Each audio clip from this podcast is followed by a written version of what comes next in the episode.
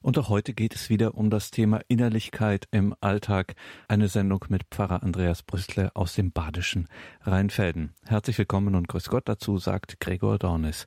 Alltag, der moderne Alltag, der kennt so einige Gewohnheiten, Befindlichkeiten, Anstrengungen, Herausforderungen, nicht erst, aber natürlich auch und gerade in unseren Zeiten für so etwas wie Innerlichkeit, wie Einkehr, scheint da wenig Platz zu sein. Deswegen haben wir Pfarrer Andreas Brüstle einmal gefragt, Innerlichkeit im Alltag, beißt sich das? Und haben in einem ersten Teil schon so einiges von ihm mit auf den Weg bekommen. Etwas von der Liebe, Alltagsweg, der Innerlichkeit für andere Menschen, da zu sein, bei Gott zu sein, dass auch zum Beispiel, wie wir es auch gehört haben, anstrengende Arbeit durchsichtig werden kann für das Aufspüren Gottes, dass alles das, was im Alltag geschieht, auch und gerade danach ruft, sich zu fragen, wie Gott jetzt in diesem oder jenem Moment da sein möchte. Und es gibt noch einige Stichworte zum Thema Alltag, und Einkehr, Innerlichkeit bei Gott sein, Leben mit Gott, wie das bei Radio Horeb auch heißt. Und da nehmen wir mal ein großes Stichwort, nämlich das Stichwort Wunder. Pfarrer Brüstle, gibt es zum Beispiel in der Bibel Erfahrungen von Wundern im Alltag? Das könnte ja durchaus helfen, dass jemand Hoffnung auf Gott im Alltag bekommt. Auf Wunder hoffen, liebe Hörerinnen, liebe Hörer, auf Wunder hoffen mitten im Alltag. Ja, schauen wir mal aber zuerst, ob das möglich ist und schauen wir dabei zuerst mal auf Jesus. Der Blick also zuerst auf Jesus. Was tut der wunderwirkende Jesus? Also was tut Jesus, wenn er Wunder wirkt? Er heilt die Sinne, die nicht mehr funktionstüchtig sind. Es werden Blinde geheilt. Taube und Stumme werden geheilt, erzählt uns die Bibel. Oder noch ein Beispiel, bei der Tochter des Jairus wird das, was gestorben ist, wieder geheilt. Vielleicht kann man es in Anlehnung an die Schöpfungsgeschichte so sagen, dass die Schöpfung wiederhergestellt wird. Wunder stellen die Schöpfung wieder her. Also Heilung wird geschenkt, das Leben findet im Menschen wieder einen Widerhall. Das Leben vor Gott findet wieder eine Resonanz. Das Leben vor Gott findet wieder ein Echo. Heilung ist bei Jesus nicht ein Weg in die Fülle oder Überfülle, sondern Heilung ist bei Jesus immer die Heilung dessen, wie der Mensch gedacht ist. Die Wunder Jesu führen immer in der Bibel zu einer Innigkeit mit der Schöpfung, also das Erspüren und das Wahrnehmen der Schöpfung, dass sie gut ist. Gottes Schöpfung soll gut sein. Der Mensch soll gut sein. Wunder, auch die Wunder des Alltags wollen Gutes ausdrücken und neu Ja sagen zu Gott. Die biblischen Wundergeschichten, das sind aber auch meine persönlichen Geschichten. Ich bin der Blinde und der Stumme und der Taube, von denen die Bibel erzählt. Und ich bin auch derjenige, den der Herr vom Tod ins Leben ruft. Dieser Ruf ins Leben, der gilt mir. Der Erdgeborene, also der Mensch, der auf Erden lebt, er findet immer wieder Möglichkeiten zum Leben. Auch in den ganz verfahrenen Situationen, davon erzählt ja die Bibel. Ganz verfahrene Situationen wie blind sein, taub sein, stumm sein, aussätzig sein, all diese Erfahrungen, die sind immer noch Wege zur Heilung. Diese Erfahrungen, die sind vom Wirken Gottes gar nicht ausgeschlossen. Wundererfahrungen sind also immer Geschichten, wo sich Menschen neu für Gott öffnen. Und solche Wunder, wo Menschen sich mitten im Alltag neu für Gott öffnen, tatsächlich diese Wunder gibt's. Beispiel. Das geschieht zum Beispiel dort, wo Menschen jahrzehntelang nicht miteinander sprechen und wieder aus ihrer Stummheit Worte füreinander finden. Manchmal ist es ja ein Wunder des Alltags, dass Menschen lange, lange, lange nicht miteinander reden. Manchmal ist der Grund, warum das so ist, auch gar nicht mehr bekannt und plötzlich beginnt wieder einer in Kontakt zu treten mit der anderen Person, wo jahrzehntelang Stillschweigen war. Das ist doch ein Wunder. Wunder inmitten unseres Alltags. Ja, sie geschehen. Oder ein anderes Beispiel, Wunder im Alltag, ein Leben der Innerlichkeit, ein Leben der Aufmerksamkeit im Blick auf Wunder.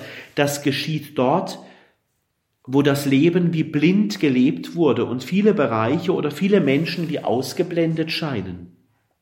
Auch das gibt es. Manchmal leben Menschen ganz lange nebeneinander her, ohne dass man sich gegenseitig wahrnimmt, ohne dass man wahrnimmt, dass die Person, mit der man viel zu tun hat, ganz wunderschöne Seiten hat, dass diese Person ein wundervoller Mensch ist. Aber oftmals ist man dafür blind, das zu sehen. Und plötzlich kann so ein Wunder geschehen, wo man die Person, die man schon lange kennt, mal von einer anderen Seite wahrnimmt und merkt, du bist ein wundervoller Mensch.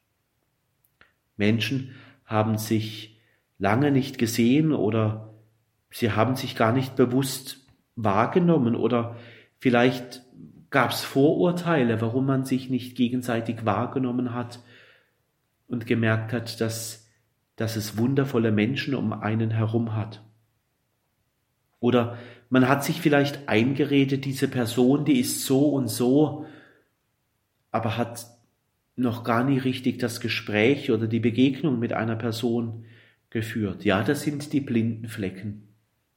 Das ist die Blindheit inmitten des Alltags. Und was für ein Wunder, wenn diese blinden Flecken im Alltag geheilt werden. Ein geistliches Erlebnis, ein Wunder mitten im Alltag. Das ist tatsächlich so wie in der Bibel, wenn ein Blinder wieder sehend wird. Wunder mitten im Alltag. Christus, ja, er ist wunderwirkend mitten in unserem Alltag. Ein Wunder des Alltags kann es sein, wenn es mir so ergeht wie den Menschen in der Bibel, die in ihrem Umfeld merken, dass sie neue Möglichkeiten in ihrem Leben entdecken. Also wie viele Geschichten werden in der Bibel erzählt, wo Menschen mit ihrem Leben schon lange abgeschlossen haben, schon gar nicht mehr damit gerechnet haben, dass etwas Neues in ihr Leben hineinkommen kann und tatsächlich es geschieht doch noch etwas Neues. Etwas, was jemand vorher für unwahrscheinlich hielt, plötzlich ist es möglich. Die Bibel wimmelt von solchen Geschichten. Oftmals geschieht es, dass Menschen jahrelang eher zurückgezogen leben und dann beginnen über sich hinauszuwachsen. Manche Menschen, die ziehen sich oftmals jahrelang zurück, die suchen keinen Kontakt, mögen vielleicht auch keinen Kontakt zu anderen Menschen, und plötzlich kommen sie aus ihrer Versenkung kommen aus ihrer Einsamkeit heraus und werden wieder ganz offen für andere Menschen. Solche Menschen, die werden dann richtig mutig, zu sich Ja zu sagen. Und wer zu sich Ja sagen lernt, wer sich selbst annehmen kann oder wer Umkehrwege in seinem Leben gemacht hat, der wird motiviert, die Dinge des Lebens wieder neu anzupacken, wenn das kein Wunder ist. Das ist vom alltäglichen Leben her zu vergleichen, zum Beispiel wie mit Menschen der Bibel, die wie gelähmt sind, also die keine Vitalität gespürt haben, jahrelang, und plötzlich wieder zu ihrer Vitalität finden. Das ist wie in der Bibel, wenn ein Gelähmter wieder die Vitalität spürt. Da erwartet dann plötzlich wieder jemand etwas vom Leben. Da werden konkrete Schritte nach vorne getan in die Zukunft, neue Schritte in die Wege geleitet. Manche, die vertrauen sich auch dann auch ganz neu Gott an und manche, die wie gelähmt waren und wieder Vitalität spüren, die beginnen auch ein neues Leben mit Gott.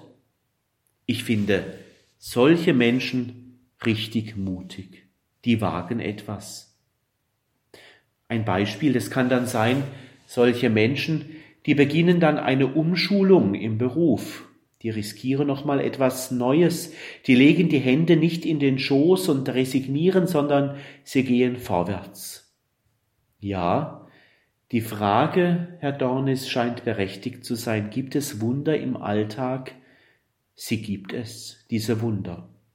Spuren von Gott, die durch die Umstände des Lebens also neu herausfordern, Herausforderungen aber, wo Menschen dann eine ganz neue Richtung einschlagen, eine Spur, ein Hinweis von Gott erfahren haben und diesen neuen Weg gehen.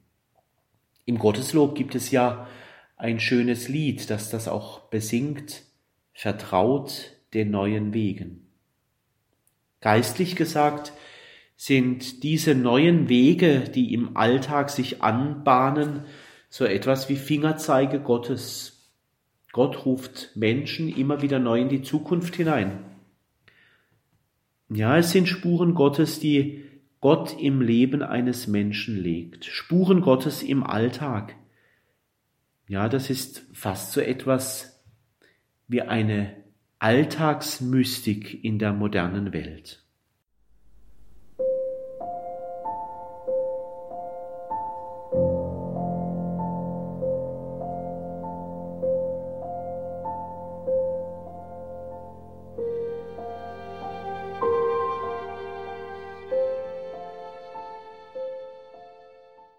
Willkommen zurück in dieser Sendung mit Pfarrer Andreas Brüstle, sagt Gregor Dornes. Innerlichkeit im Alltag, das ist unser Thema. Pfarrer Brüstle, unser Leben hat ja auch etwas Heiteres. Es ist ja nicht so, dass alles im Leben schwierig oder belastet ist. Es gibt viel Freude und Heiterkeit. Es gibt in allen dunklen Momenten immer wieder auch Lebensfreude, kraftvolle Freude. Dürfen wir das als Christen eigentlich? Dürfen wir heiter sein? Ist Heiterkeit und Freude auch eine geistliche Haltung? Heiterkeit und Freude eine geistliche Haltung? Ja, genau, das ist es. Heiterkeit, das ist auch eine geistliche Haltung, mitten im Alltag. Wir sind ja nicht nur von morgens bis abends mit, in Dinge eingespannt, die uns die Heiterkeit nehmen. Also nicht alles im Alltag ist ja trist. Sicherlich sind wir im Alltag auch mit vielen Feuerköpfen umgeben. Also das sind diejenigen, wo man immer wieder hitzig aufeinander prallt. Also das sind die Menschen, wo es schnell Streit gibt. Streit gibt es meistens ganz schnell. Ein falsches Wort und plötzlich kommt eine emotionale Explosion.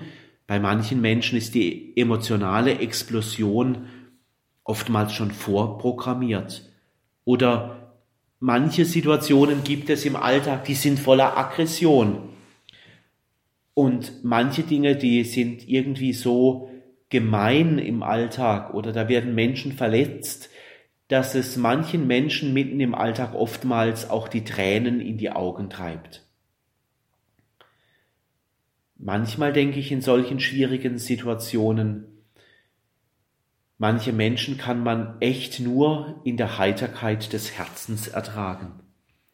Die Heiterkeit des Herzens, das ist ein, ein Wort aus der Spiritualität. Die Spiritualität sagt dazu Hilaritas mentis. Ich denke mir immer, dass so mancher Zornausbruch in der einen oder anderen Situation sicherlich verständlich ist, ja, dass ein Zornausbruch manchmal sogar nahe liegt. Aber dass man sich auch nicht alles gefallen lassen muss. Zornesausbrüche, die sind oftmals auch eher unnötig, die kosten nur zu viel Kraft. Überlegen Sie mal, wie viel Kraft Sie im Alltag dafür verbrauchen, zornig zu sein. Was das Emotionen kostet, sich zu ärgern, aggressiv zu sein, einen Zornausbruch zu haben. Und das macht doch die Seele nur dunkel. Und Zornausbrüche, das verwundet doch nur andere Menschen, wenn wir uns nicht mehr unter Kontrolle haben. Die Frage ist im Alltag immer, ob es sich überhaupt lohnt, zornig zu sein. Vielleicht ist das eine kleine Gewissensfrage in schwierigen Situationen. Bevor Sie sich aufregen, bevor Sie zornig sind, fragen Sie sich mal, lohnt sich das jetzt überhaupt, zornig zu sein? Rentiert sich das jetzt, einen Zornausbruch zu haben? Lohnt es sich jetzt, einen Menschen mit Worten zu verwunden, wo ich doch selber merke, meine Seele wird dabei auch dunkel? Denn in der Regel ist man sowieso selbst dann derjenige, der am meisten darunter leidet. Wer andere verletzt, der leidet doch selber drunter. Oder wer sich über andere erhebt, wer andere fertig machen möchte, der regt sich doch innerlich auch selber auf. Die Heiterkeit des Herzens, also dieses Stichwort aus der Spiritualität, die Hilaritas Mentis will sagen, dass ich mir selbst auch Freund sein darf. Ich muss mich nicht über alles aufregen. Ich darf es mir gönnen, nicht immer zornig sein zu müssen. Und zumal wenn es um einen Freund geht, um einen Menschen, den man mag, einem Menschen ist man sowieso sehr ungern zornig. Zornig zu sein kostet doch viel Kraft und macht die Seele dunkel. Die Innerlichkeit des Alltags, ich glaube, die sucht eher nach Milde, also nach etwas, was nicht so hart ist, nach etwas, was nicht verwundet. Und diese Milde, diese Güte, die gilt in erster Linie im Alltag auch mir selber. Natürlich gibt es viele zerfahrene Situationen und da ist aber in allem immer auch etwas, wo man ein Lächeln abgewinnen kann ja auch in einer schwierigen Situation mal zu überlegen, was ist jetzt in einer schwierigen Situation noch Positives da?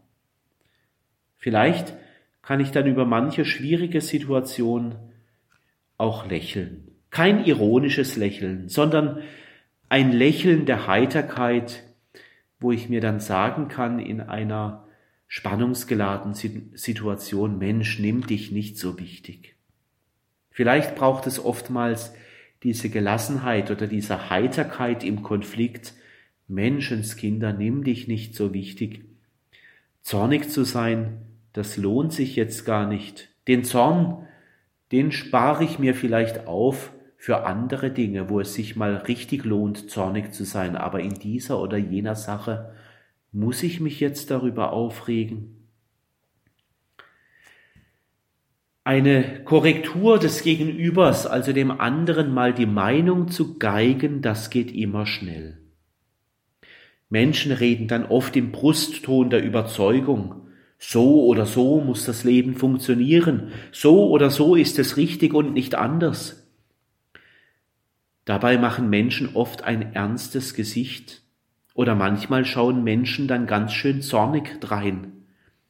Menschen reden dann plötzlich ganz laut, Sie verwenden ernste Worte oder auch manchmal ganz erboste Worte. Die geistliche Heiterkeit, um dieses Wort noch einmal aufzugreifen, diese geistliche Heiterkeit, sie übt sich in der Geduld und sie bedient sich nicht der Mechanismen, dass ich das Gegenüber fertig machen muss. Wenn jemand aufbrausend wird, heißt das noch lange nicht, dass ich selbst dann auch laut werden muss oder unsachlich werden muss. Wer sagt denn das? wenn mir jemand laut begegnet, muss ich nicht mit den gleichen Waffen zurückschlagen. Wer laut wird, hat meistens sowieso nicht recht. Gelassenheit und Besonnenheit oder eine ungeheuchelte Freundlichkeit, auch im Konflikt, das kann ein offenes Gespräch fördern. Und manchmal, wenn jemand eine ungeheuchelte Freundlichkeit auch im Konflikt hat, dann legen sich Auseinandersetzungen manchmal ganz von selber. Menschen schotten sich dann nicht mehr ab und das Gespräch miteinander wird dann oft auch gelassener.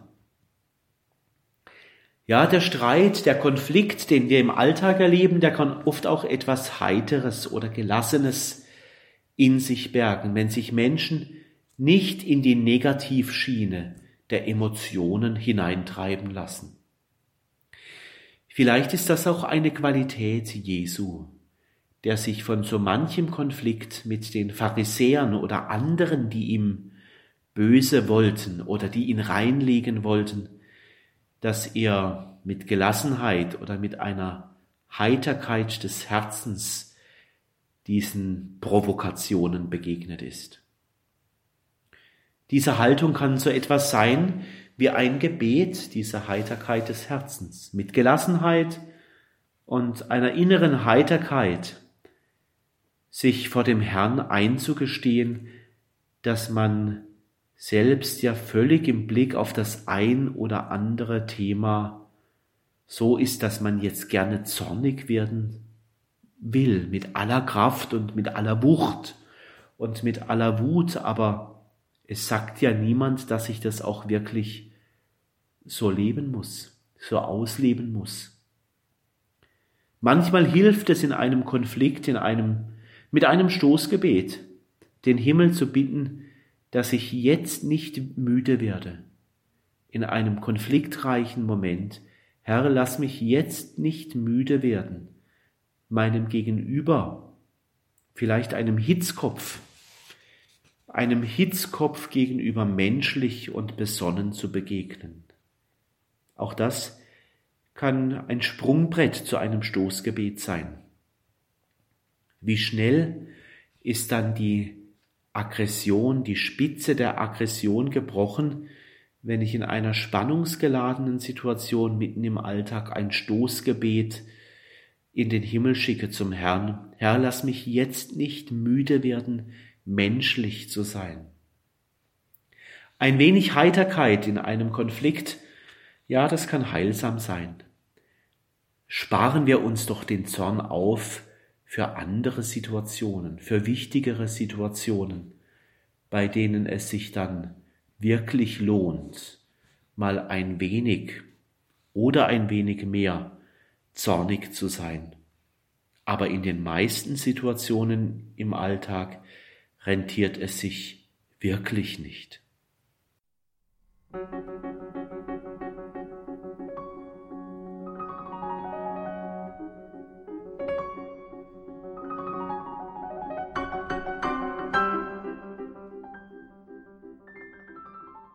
Innerlichkeit und Alltag, beißt sich das? Wir sind heute dazu weiter im Gespräch mit Pfarrer Andreas Brüstle aus dem badischen Rheinfelden an der Schweizer Grenze. Pfarrer Brüstle, werden wir zum Abschluss dieser Sendung noch einmal ernst. Betrachten wir, und das sollte ja durchaus eine christliche Selbstverständlichkeit sein, das Leben auch und gerade vom Ende her zu betrachten. Wie wird denn das Denken an den Tod zu einem Moment der Innerlichkeit im Alltag?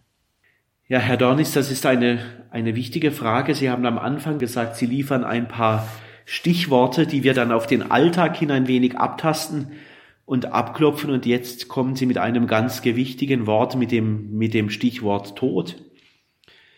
Ja, mit dem Tod ist es eigenartig. Die Sichtweise auf den Tod, die hat sich ja, die hat sich verschoben irgendwie in den letzten Jahren. Er ist zu einem Prozess geworden, den man ja, so weit wie möglich hinausschieben möchte. Der Tod, der soll immer ganz weit weg sein. Dass der Tod in die Geschichte des Handelns Gottes eine Vollendung ist, christlich gesagt. Tod ist Vollendung unseres Lebens. Das bleibt wenig berücksichtigt. Eher heißt es immer, Tod, du sollst weg sein, Tod, du sollst nicht kommen, aber Tod gehört auch zum Leben. Und von daher ist diese Frage nach einer Innerlichkeit im Alltag völlig berechtigt, gehört der Tod da auch dazu. Der Tod, der wird heute hinausgezögert. Es wirkt irgendwie so, als, als wüsste die moderne Welt mit dem Tod gar nicht so richtig anzufangen, weil sie ihn nicht haben will. Sie sagt immer irgendwie Tod, geh fort. Und über das, was nach dem Tod kommt, sagen wir oft, das wissen wir nicht, was danach kommt. Der Tod, wenn wir sagen, wir wissen nicht, was nach dem Tod kommt, der ist ja oft mit der großen Sorge verbunden, alles noch regeln zu müssen.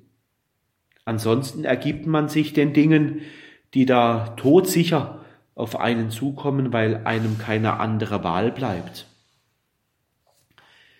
Was uns noch irgendwie geblieben ist, ist, Herr, gib ihm die ewige Ruhe und das ewige Licht leuchte ihm. Das ist uns noch irgendwie geblieben. Aber insgesamt diskutieren wir den Tod oft weg, obwohl er doch zum Leben dazugehört. Die Begegnung mit dem Stichwort Tod im Alltag, die Begegnung mit dem Tod ruft neben der Frage, wie wir es mit unserem Leben halten, auch die Frage auf, welche Vorstellung wir Christen von Vollendung haben. Vielleicht eine Frage für heute Abend, welche Vorstellung haben Sie von Vollendung in Gott? Christen erwarten nach dem Tod eine Beziehung mit Gott. Eine Beziehung, die alle menschlich denkbaren Beziehungen überragt.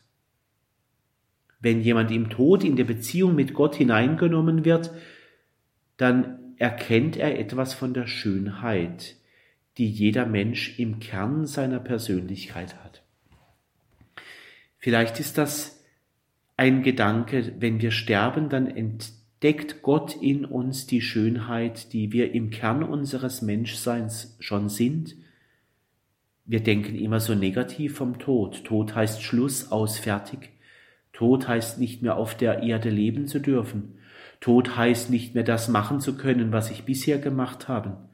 Aber Tod, christlich gesagt, Gott entdeckt die Schönheit, die in uns Menschen da sind. Vielleicht ist das, wo uns Gott an den Himmel erinnert, den wir schon in uns tragen.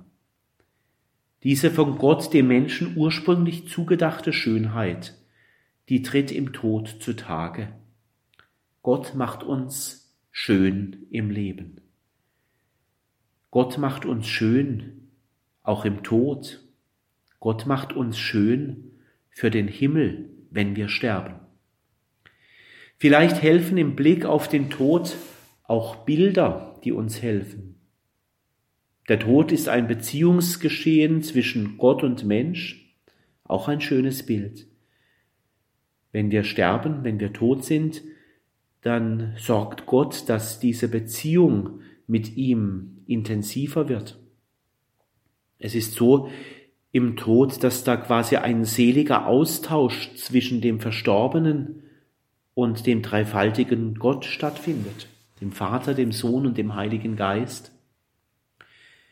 Jedenfalls ist der Tod, wenn wir ihn nicht mehr so negativ betrachten, jedenfalls ist der Tod dann etwas, das nicht bedrohlich oder im Alltag so hektisch machen muss, weil ich noch im irdischen Leben dies und jenes erleben muss, weil dies oder jenes noch gelebt sein muss.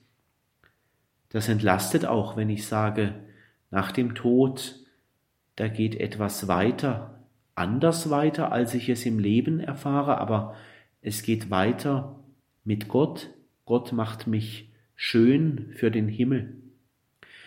Und dann wird der Tod, wie es der heilige Franziskus betet, tatsächlich zum Brudertod, Bruder Tod, der uns umhüllt, der nichts Gefährliches hat, sondern der Bruder Tod, der uns ins Leben, in den Himmel führt. Wir Menschen leben hier auf Erden eingespannt in eine Zeitspanne zwischen Himmelfahrt, also wo Jesus in den Himmel aufgefahren ist und seiner Wiederkunft. Und ich glaube, das ist eine Zeit der Innerlichkeit und das ist auch ein, eine Zeit, wo wir mit dem Geheimnis Gottes leben. Und in dieser Zeit zwischen dieser Himmelfahrt des Herrn, bis er wiederkommt und uns in seine Herrlichkeit holt, ja, ich glaube, da liegt der Alltag dazwischen, der uns vom Glauben her bereichern möchte, beseelen möchte, inspirieren möchte. Der Alltag, der uns auch in seiner Banalität an Jesus erinnern möchte. Es wäre anstrengend, wenn das ein Christ immer nur so intellektuell parat haben müsste, also so vom Kopf her, vom Denken. Und dass wir das nicht vergessen, dieser Blick auf den Himmel, dafür gibt es die Liturgie. Das ist die Dimension der Kirche auf ihrer Wanderschaft durch die Zeit. Wenn wir Pilger durch unseren Alltag sind, wenn wir Pilger durch unser Leben sind, dann ist die Liturgie etwas, was uns begleitet auf dieser Wanderschaft. In der Liturgie, also im Gottesdienst, erfährt ein Mensch nicht nur die Erinnerung an ein Leben nach dem Tod, also dass Gott auch über das irdische Leben für uns sorgt, sondern in der Liturgie erfährt auch ein Mensch, dass jede Sekunde des Alltags zu einer geistlichen Wanderschaft hin auf Vollendung ist, hin auf den Moment, wo Gott uns für immer schön macht für den Himmel. Insofern tatsächlich ausgehend von der Frage, Herr Dornis, der Tod, das Denken an den Tod gehört auch in unseren Alltag hinein.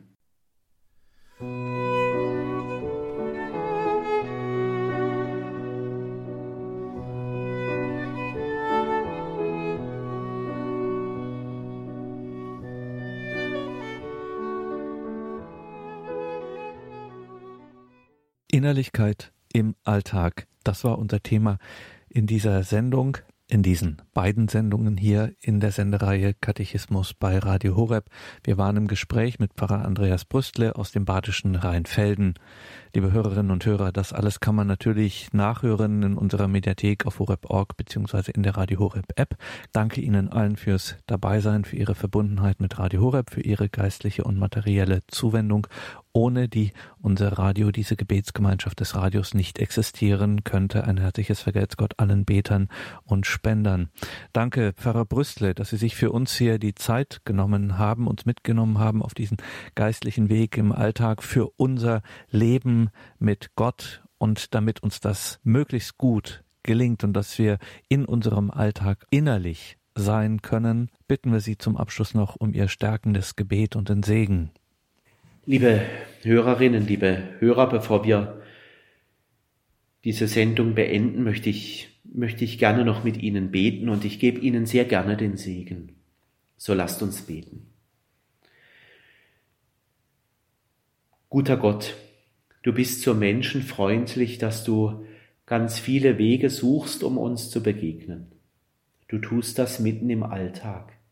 Der Alltag, der oft so eintönig, so trist erscheint, in diesem Alltag, da gibst du uns immer wieder neue Hinweise auf dich, wenn wir umkehren, wenn wir uns bekehren, wenn wir neue Wege entdecken, wenn Situationen wo wir vielleicht jahrzehntelang wie gelähmt gelebt haben, plötzlich wieder zu neuer Kraft finden.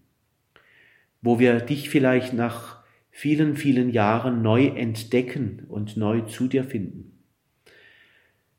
Und da wollen wir dich bitten, mach uns aufmerksam für den Alltag, dass wir deine Spuren darin entdecken.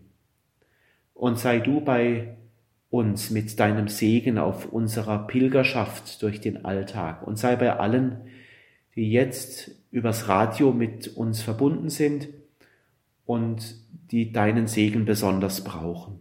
Und dazu segne sie alle, Gott der Vater und der Sohn und der Heilige Geist. Amen.